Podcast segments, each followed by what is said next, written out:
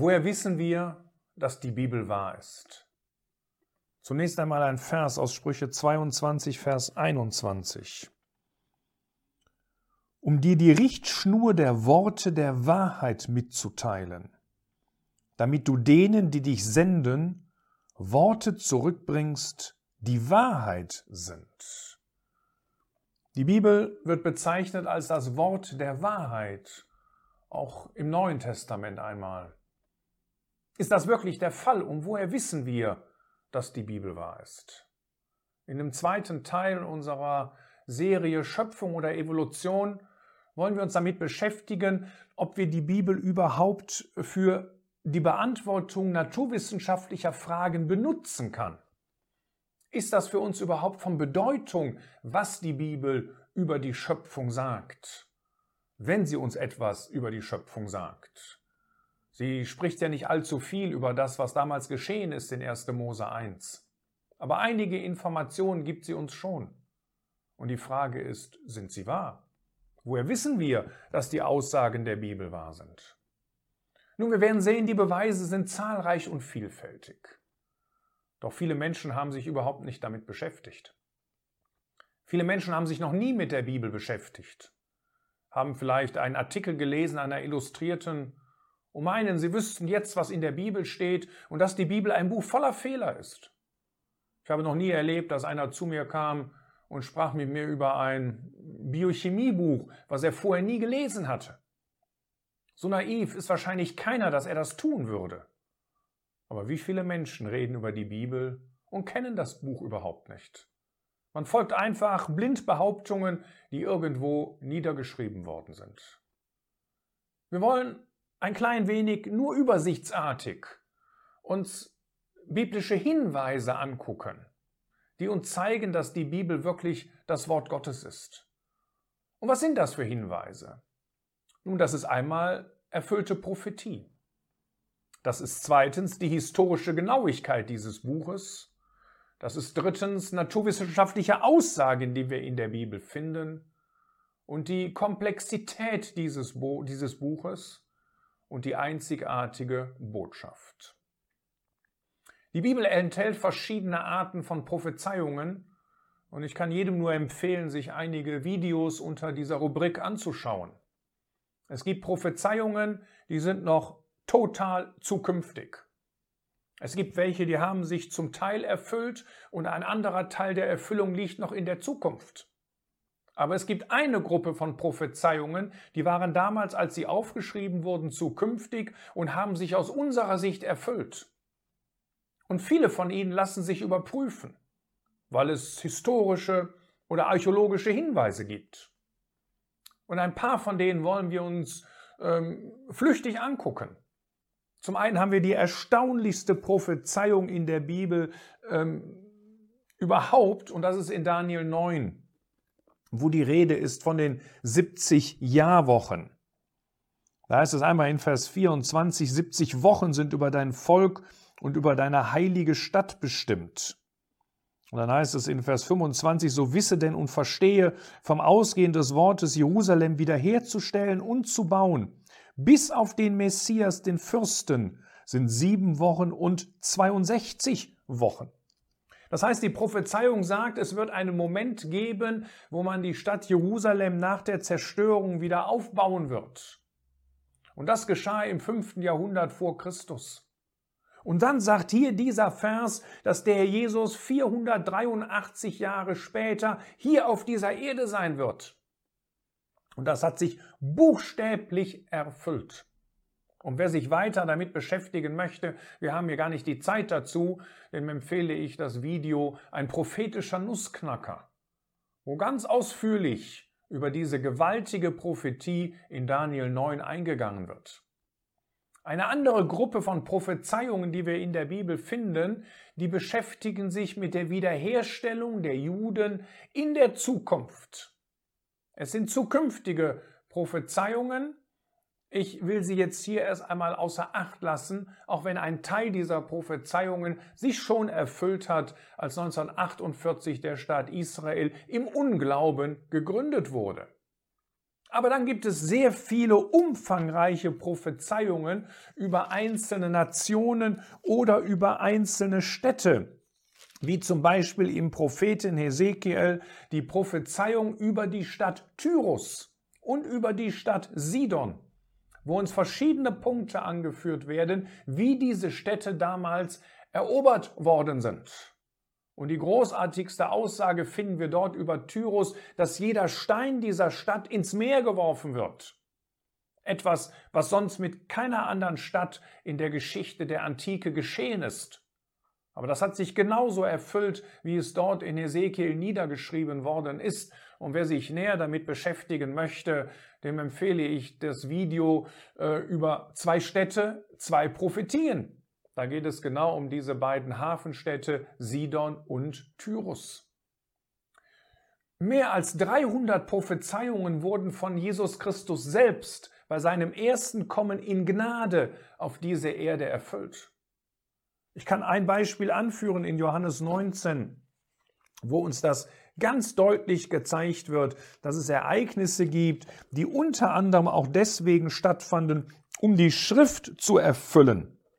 So heißt es am Ende der Kreuzigung in Vers 32 in Kapitel 19, da kamen die Soldaten und brachen die Beine des ersten und des anderen, der mit ihm, mit Jesus, gekreuzigt war.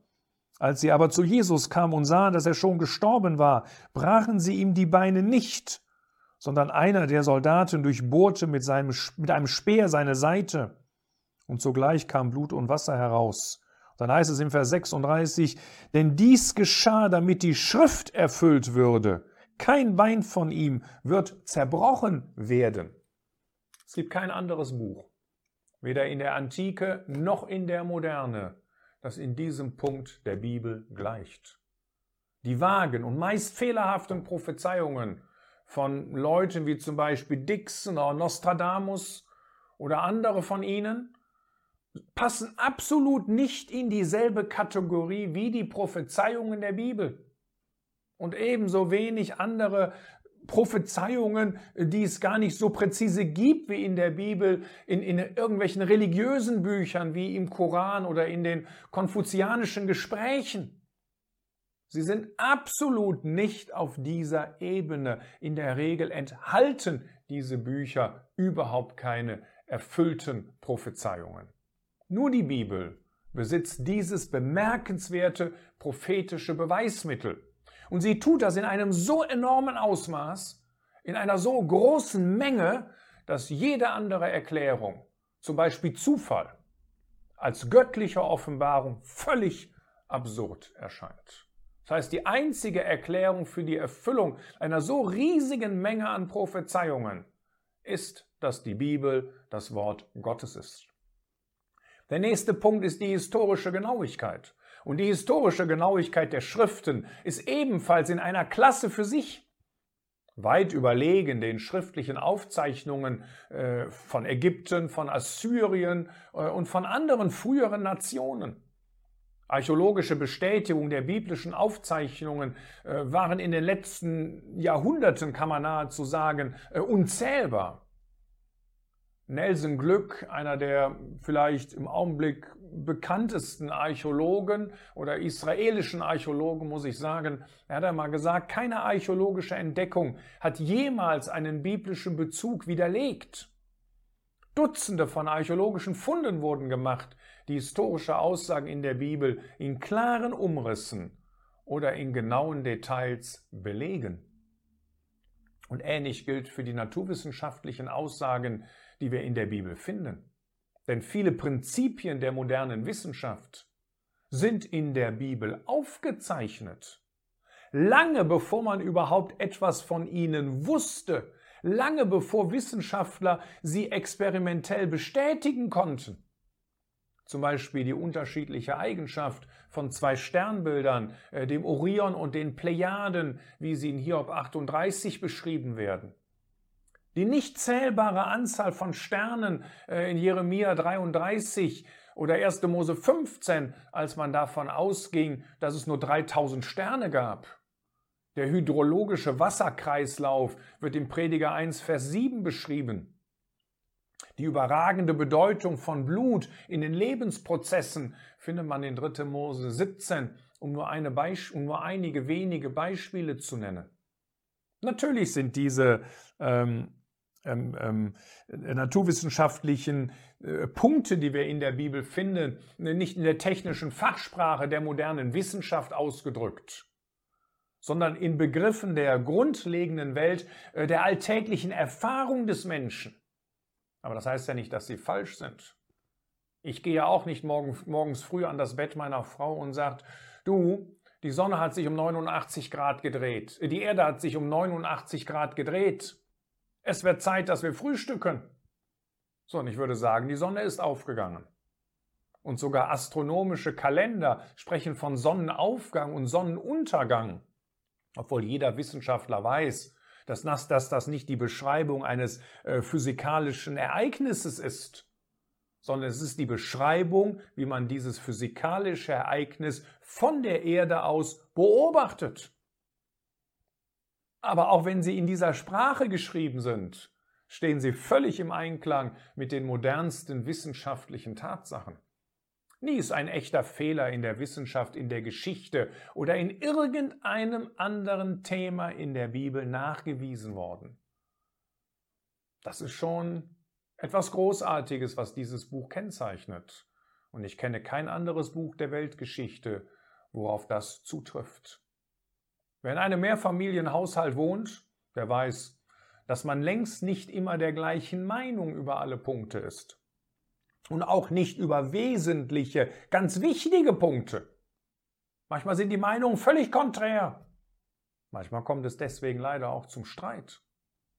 Aber die Bibel ist eine Sammlung von 66 Büchern, geschrieben von über 40 Menschen, über einen Zeitraum von ungefähr 1600 Jahren. Und man ist nicht unterschiedlicher Meinung über verschiedene Punkte, sondern es ist ein perfektes Buch ohne Widerspruch. Wussten die Schreiber zum Zeitpunkt des Schreibens, dass ihre Botschaft schließlich in ein solches Buch aufgenommen werden sollte? Wir wissen es nicht genau. Und es kann sehr gut sein, dass sie sich bewusst waren, dass sie jetzt das Wort Gottes schrieben. Aber eins wissen wir, dass sie manchmal die Tiefe dieser Texte nicht verstanden. Zum Beispiel in Daniel 12, Vers 8 wird uns das gezeigt. Aber ob sie die Texte verstanden oder nicht, sie schrieben das Wort Gottes, geleitet durch den Geist Gottes. Und so passt jedes Wort perfekt an seinen Platz und dient seinem eigenen einzigartigen Zweck als ein Bestandteil des Ganzen und ohne irgendeinen Widerspruch zu einem anderen Teil. Eine solche Komplexität, die ist mit Zufall nicht zu erklären. Und auch nicht mit Absprache. Das war auch gar nicht möglich, weil viele Schreiber sich gar nicht kannten, weil sie in ja verschiedenen Jahrhunderten lebten. Und wenn sie gleichzeitig lebten, dann waren sie oft an völlig unterschiedlichen Orten. Und moderne Kommunikationen, mal eben in Sekunden schneller einen Text vergleichen über äh, WhatsApp oder E-Mail, das war natürlich damals unmöglich. Das heißt, Absprachen oder so etwas konnten nicht getroffen werden. Sie schrieben unter der Leitung des Geistes und erzeugten dieses wunderbare Ganze. Und auch das einheitliche Thema der Bibel das sich vom ersten Buch Mose, von der Genesis bis zur Offenbarung in einer gewaltigen Pracht entwickelt, ist Gottes großes Werk in der Schöpfung, aber vielmehr noch die Erlösung aller Dinge durch seinen einzigen Sohn, den Herrn Jesus Christus. Sie ist der Bestseller aller Zeiten, ansprechend sowohl für Herzen als auch für den Verstand, und sie stellt den Menschen in das Licht Gottes. Und damit ist die Bibel das wichtigste Buch für unser Leben. Dort lernen wir Gott und Gottes Gedanken kennen. Und wir können dieses Buch ohne Frage als Grundlage benutzen, um zu verstehen, wie Universum und wie das Leben entstanden sind. Und wir können verstehen, warum die Welt so ist, wie sie ist. Warum Gott in 1. Mose 1 sagt, und siehe, es war sehr gut. Und heute sehen wir wenig davon.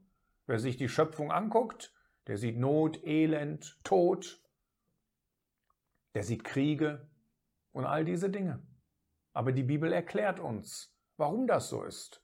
Und die Bibel zeigt einen wunderbaren Ausweg, nämlich wie der Mensch mit Gott versöhnt werden kann, indem er glaubt an das Werk des Herrn Jesus am Kreuz von Golgatha und indem er zu Gott kommt und Gott seine Sünden bekennt.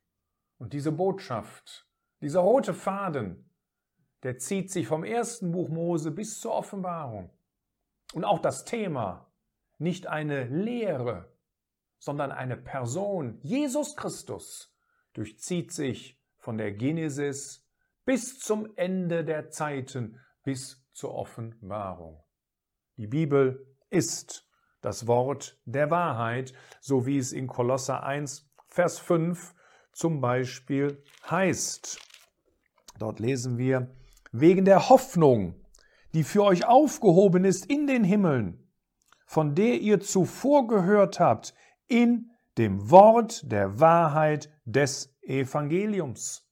Und das zeigt uns, dass wir die Bibel benutzen können, auch um dieser Frage nachzugehen, woher stammen wir? Was ist der Ursprung von allem?